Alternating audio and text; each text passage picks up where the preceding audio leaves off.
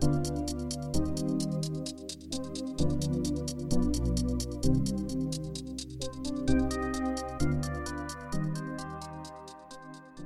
欢迎大家来到这集的主持人有话说。呃，这集的单元我想要来做 Plus League 季后赛的内容，因为在我开录的当下，离季后赛第一场的开打只不到两天的时间。呃，第一轮两个对战组合会是由新竹街口工程师打新北国王，然后第二个对战组合是呃台新梦想家打富邦勇士。那其实我觉得很有趣的是，在这四队之中，如果你跟我讲说任何哪一队会赢冠军的话，我其实都不会说太惊讶。那我们。就先从第一轮一对四的这个对战组合开始打，呃，开始开始看。那工程师其实今年打国王算是相当有利，因为他们在例行赛的对战的战绩是四胜二败。但我觉得有一个很重要的点是，他们两队在打的时候，其实先少是两队都是全员健康的情况，尤其是国王队。国王队在后面的几场比赛，呃，输球很大原因都是因为呃，可能队上只有八个人可以打，或者是他们的洋将有呃出现受伤的情况。所以我觉得这个。对战组合，我们在例行赛并并没有真的看到他们呃完全体对上完全体的样子，所以我觉得会应该会是蛮好看的。我我应该就不会再特别做出预测，因为我觉得，诶、欸，其实我觉得这样的预测没有没有什么意义啦。我我就我就从各队的优势和劣势，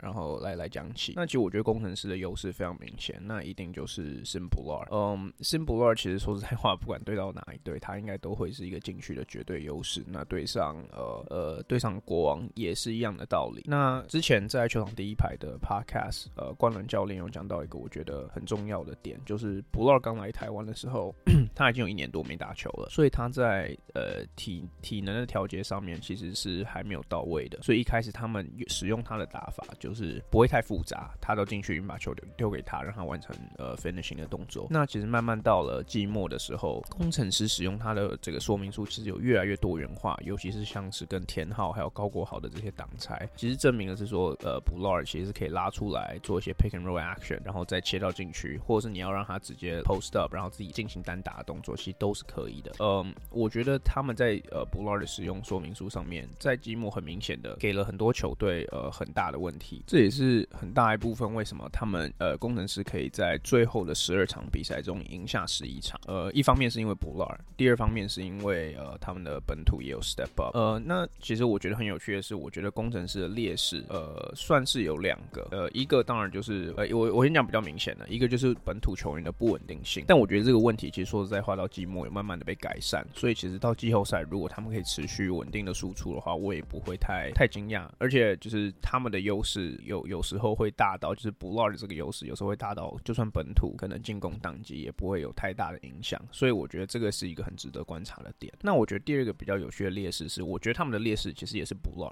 但是是 blur 的防守。呃，我个人是觉得国王其实在阵容的对抗上面，其实是呃最适合打工程师阵容的，因为他们的锋线，呃，尤其是他们的前锋、中锋这个这个点，嗯，基本上大家都可以投三分，尤其是像是呃我们看到 Quincy Davis 今年三分命中率呃算是蛮高的，然后他在转型的这个方面算是蛮成功的。那第二个优势，呃，第第另外一个球员就是 Byron Mullins 还有 Thomas Walsh，嗯，他们两个其实在三分射程上面，呃，尤其是 Mullins，虽然在命中率还看起来不是非常好，但我觉得他们如果可以找到一个方法，在季后赛的时候可以把 Bhullar 拉出来，或者是应该说他们能够拉出来，Bhullar 其实说实在话就会坐镇在禁区里面，他不他并不像去年的他比移动防守的移动性有那么好，所以他们在三分上面其实势必会让出不少的空档。那我觉得冠伦教练如何去呃使用他们的这个二三联防，去去呃想尽办法降低这样子的可能性，我觉得也会是很好呃很好看的一个一个攻守诶的这个 chess match。最最后一点就是提到工程师，其实我觉得你很难不提到他们的失误。他们一场平均有超过十八次的失误。其实，呃，他们。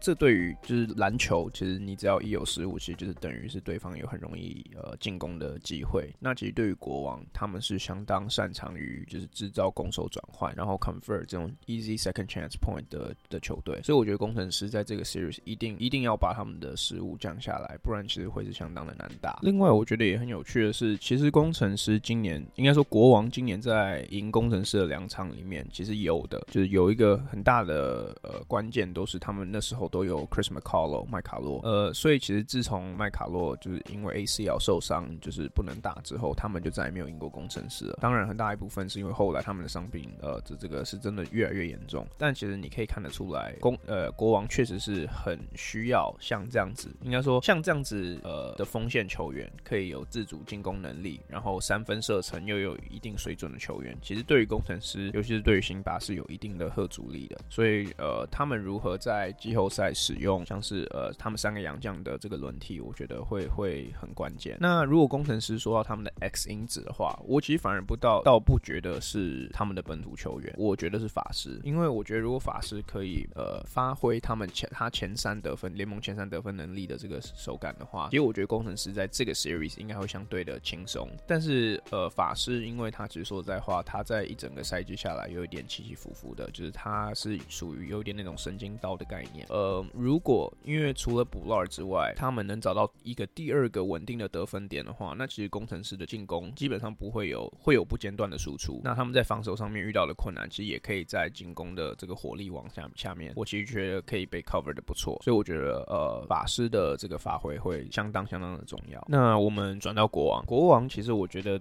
今年这两支球队其实完全走向是相反的，因为工程师今年有一点是开低走高，那国王其实就是很明显的开高走低，有有一点是在太早的时间就 peak 的感觉。但像我刚刚一直有提到的，国王今年的伤病实在是，我觉得可以说是四支球队里面呃最最严重的了。那国王我觉得如果在全员健康的情况下面，我私心是觉得他们的阵容是可以媲美联盟第一的深，不管是深度或是 talent，呃。但他们在过去的九场比赛也输了八场，所以其实我觉得这个就算你的 talent，就算就算全员健康了，我觉得这个对于整体的士气而言一定是有影响的。但我们就先从他们的优势开始看起好了，因为对我而言，我觉得国王最大的优势，就算到了现在这个年纪，我觉得还是 Q 能在第四节放上一支呃，可以现在三分算是相当危险，相当具有具有水准，然后在于禁区的吓阻力，在需要的时候还是可以跳出来的一个一个球员。其实我觉得这个在联盟。里面真的还是只有 Q 这一个人可以做到而已，而且今年国王在使用 Q 的方法，其实对他而言是相当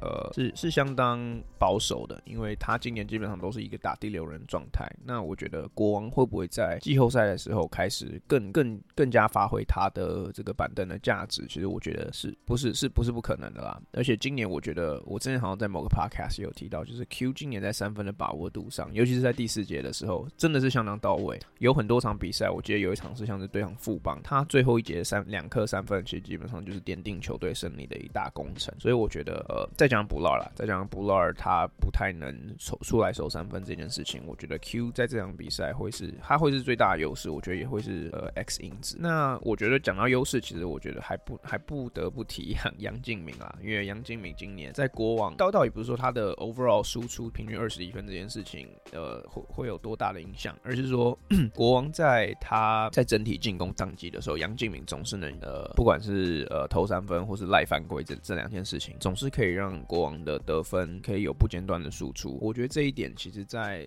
呃季后赛四支球队里面，因为其实不管是梦想家，不管是勇士，不管是工程师，其实我今年都有看到他们在进攻端有 出现宕机的这件事情。但国王对于这一点的这个延续力、火力的延续力，其实我觉得是是难以量化，但是我觉得是呃。有目共睹的。那如果讲到他们的劣势的话，我其实觉得第一点会是。呃，第四节或者下半场对于领先的这个拱保护，呃，也就是说，其实国王在下半季的时候，就算是全员健康的情况下，我们也有看到他们丢掉大比分的这个这个领先。呃，我记得有一场是对梦想家，他们在半场的时候领先 double digits，然后到第四节，虽然最后还是赢了，但第四节他们就是 somehow 被追回来。那我觉得这一点其实在季后赛会格外重要。另另外，我觉得最大的劣势，呃，反而不到。反而不太是呃球队或是球技面的东西，而是心态。因为国王在最后的这个一波低潮，其实说实在话，像我刚刚讲的，其实很难有球队可以从那样子的情况下爬回来，就是要要要从那样子的劣势中呃 come back，其实是相需要相当韧性的的一件事情。那我其实你不管是看 NBA，不管是看呃就是其他的联赛，通常一支球队能不能在最后拉尾盘，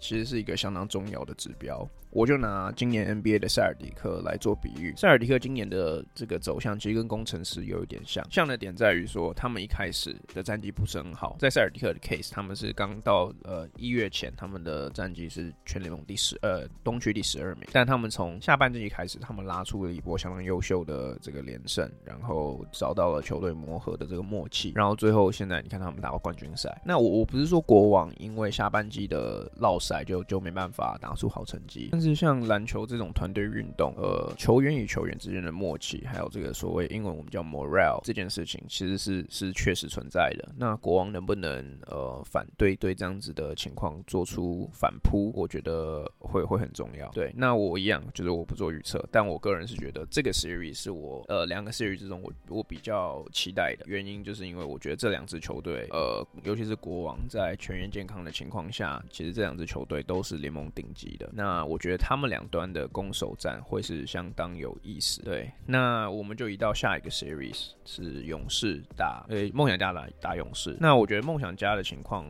我呃我之前在那个英文组笔记的 podcast 里面，我有讲过很多次，那就是梦想家一旦火起来，我觉得梦想家的进攻是全联盟最危险的。呃，我们季末的时候才看到一场是。呃，勇士刚好就是打勇士，他们领先了二十几分，然后最后被简浩单场九颗三分的表现直接硬拿了下来。那我觉得梦想家其实，在打勇士这件事情，我觉得这两年下来是相当有有心得啦，因为他们开幕战的时候也是在半场的时候落后了 二十一分，然后最后也是在在和平篮球馆硬把它赢了回来。所以我觉得这这两个这这个比赛，我我觉得这两队的对比就像是说，梦想家就是那种很可以高的时候可以很高，低的时候可以很低。那勇士就是那种稳扎稳打型的球队，所以这两支球队强碰头的时候是两种不一样的球风，所以我觉得 这个也会是很好看的对战。那梦想家的优势，我先来讲，那就是他们草木皆兵，他们得分很容易可以多点开花，你很难去把一个人守住，然后就让其他人断掉，就进攻断掉这样子的道理。那我们看过林俊杰，我们看过简浩，我们看过钱肯尼，我们看过呃就是吴永胜，他们都有都各自有今年不错的得分表现。那我觉得另外一个他们有趣的点是，他们的洋将其实不管是从先发或者从替补出发，我觉得都会呃，就是就都都可以都可以提供一定的火力输出。就是说他们的他们的板凳，他们从一到可能七八左右都有可用之兵，这个是在季后赛其实会是呃在火力延续力上面也会有相当的优势。那我觉得另外一个一定要提的就是 Brandon Gilback，我觉得 Gilback 的影响力其实我觉得太少人去去去讲了，因为对我而言，他今年其实很有可能可以拿到 Defensive Player of the Year。当然一开始他犯规数是。真的很多，所以导致他整体的数据可能看起来就是犯规对上可能火锅和超杰的比例不是说太好看。但我觉得只要有 Gilback 在，我我举个例子，勇士今年在打梦想家的时候，他们的三分出手比平均就他们平常打其他队多出很多。对我而言，我觉得很大原因就是因为 Gilback 坐镇进去，让他们不能轻松的切入。那我觉得 Gilback 其实如果可以把犯规数压低的话，其实这就是我在讲的 X 因子啊。Gilback 对我而言就是 X 因子。如果他可以想办法的 stay on the court 的话，那他在防守端的吓阻力，我觉得勇士是很难抗衡的。尤其是我们今年看到塞瑟夫今年的这个状况有一点下滑的情况下，在禁区下面没有人可以挑战他。对，那我回到梦想家，我来讲梦想家的劣势，因为我觉得他们的劣势是在原本他们的这这原本是他们的优势。嗯，就是他们拥有肯钱肯尼还有 Randall Walker 两支联盟顶尖的呃 two way 的锋线。那在少了 Walker 之后，其实我觉得他们在防守端也不是说就是其实也这个也不能说是他们的劣势，因为他们拥有拥有 Kenny 还是一个呃防守大锁级的球员。但我真的是觉得少了 Walker，嗯，他们在季后赛能胜出的这个 percentage 确实有往下掉。也不是说他赢不了，但是我觉得有往下掉一点。因为 Walker 对我而言，他真的就是他们球队上面属。数一数二重要的球员，因为除了防守之外，他其实得分的爆发力，我们今年也有看到他又有一场平均就是得三十分以上的表现。那呃，少了他的进攻火力和少了他的这个 physicality，应该这样讲，就他们国的这个梦想家就少了一个这样子的锋线球员，可以去呃防守勇士的，不管是李志杰或者是张宗贤这一类的球员。其实其实我觉得对于他们在呃球呃在布阵上面确实是少了一个可以用的棋子。对，那我觉得少了 walk。我觉得梦想家当然他们在季末还是打出了非常优秀的表现。呃，目他们是以二连胜结束了这个这个这个赛季嘛。那也也许少了 Waco 对他们而言最终是没有差的，但我个人是觉得少了 Waco 他们呃是 是真确实是少了一个他们球队 MVP 等级的球员。那我们反观勇士，因为勇士他们呃贵为呃卫冕军。他们今年的表现，其实我觉得也是有一点点不稳定。当然跟他们伤病有关，也许跟他们去年呃已经有打过一年的比赛也也也有关系。但我我其实个人是相信，应该还是没有球队想要在季后赛遇到他们啦。因为我我我觉得 OK，这个就跟他们的优势有关系了。因为我觉得勇士的优势一是在于经验，他们去年呃有一年夺冠的经验，再加上他们球队阵中有许多中华队的前老将，呃黄金时代这些嘛，那我觉得这些在季后赛的帮助其实一定会很大。那第第二个，其实我觉得是说，勇士这批球员，包括尤其是志杰，呃，还有什么像蔡文成啊、曾文鼎这些球员，他们在例行赛，其实我觉得他们都有一个共识，就是说，呃，度过例行赛就好，不需要全力，也也呃，对，就不不需要花所有的力气去把呃例行赛赛事打完。那我觉得到季后赛这个故这个故事就会翻盘，因为我觉得志杰拿志杰做比喻的话，他们他其实应该就会在例呃在季后赛 turn it on，尤其是在关键时候处理球的这件事情，我觉得勇士其实。你跟另外三支球队对比，你可以说是他们，他们可以是，他们可能是最强的，或是最稳定的一个一个一支球队。那劣势的话，其实我觉得这个跟他们这个也连在一起，就是他们今年年纪确实是到了一定的程度。像我刚刚讲，他们去年的年度洋将塞瑟夫，呃，他的状况也没有去年好。那 Singletary 他有遇到自己的问题，呃。所以，所以我觉得勇士今年在呃能不能撑完整季这件事情，因为他们不像去年，他们今年是要打第一轮的比赛的，所以他们对于身体上的负担又更大了。能不能呃熬过这件事情，我觉得会很有看，会有很有看头。那他们在最近出了一支影片，勇士最近出了一支影片，然后球员其实自己也有提到说，呃，他们这样一整年，等于是一整年没有停下来的在做篮球的训练。其实说实在话，身体一定也会有会有疲乏。那我觉得勇士如果可以呃。可以把这个疲乏感就是撑过去的话，那我觉得后面就很有可能可以海阔天空。另外就是勇士其实今年在板凳深度上面其实并没有去年来的好。其实我觉得很大的其中一个原因会是像是呃曾祥军这样子的球员，他们今年他今年可能因为受伤了，所以导致打的没有去年那么好。那整体而言，我觉得他们板凳深度没有去年好，跟他们每一个球员，尤其是老一点的球员又再老了一岁这件事情，其实我觉得是有直接关系的。因为板凳球员其实是可以延续你先发的火力。但如果板凳不能做到这件事情的话，那其实我觉得勇士很有可能就呃，这这这个 series 就比较危险一点。那我讲到我的关键人物，因为我觉得我的关键人物会是张宗宪。张宗宪其实去年季后赛打了四场下来，他平均十九分，这可以就是他其实是在大赛的时候有把他的表现再往上了一个层级，尤其是冠军赛的时候，你有看到他这个关键的飞的位底线飞的位的 jump shot，对我而言还是历历在目。那宗宪一整年今年呃，当然因为也是因为受伤的关系，还有可能。去年打比较多比赛的关系，他的身体状况不是特别的好。那我其实期望去年的 MVP 今年可以在季后赛可以再度的把他的这个水准拉回来。因为如果有他在的话，其实我觉得这个 series 的走向，在我觉得在很多人的心中，其实应该会是呃不不同的走向了。那除了这个之外，我觉得这个这个 series 呃整体而言看头也也也是很高了。那勇士要如何在呃联盟主场最强主场这个以主以主场胜率来看的话，他们是梦想家的主场是十一胜四败，所以他们要在如何在这个主场拿下胜利，我觉得会很关键。但相对的，梦想家的这个客场战绩也不是说特别好，所以我觉得你你如果说这两个抵消，我也我也不会很惊讶。但我觉得这这个 series 的关键就是说，谁可以在主场呃先先在客场先拿下胜利，那这个 series 很有可能就会走向那个方向。对，那我觉得这两个 series 我们都可以再看看。那今天的 podcast 我们就录到这边，你可以分享看看你觉得这两个 series 的胜出者是谁？那谢谢大家收听，我们下次。见。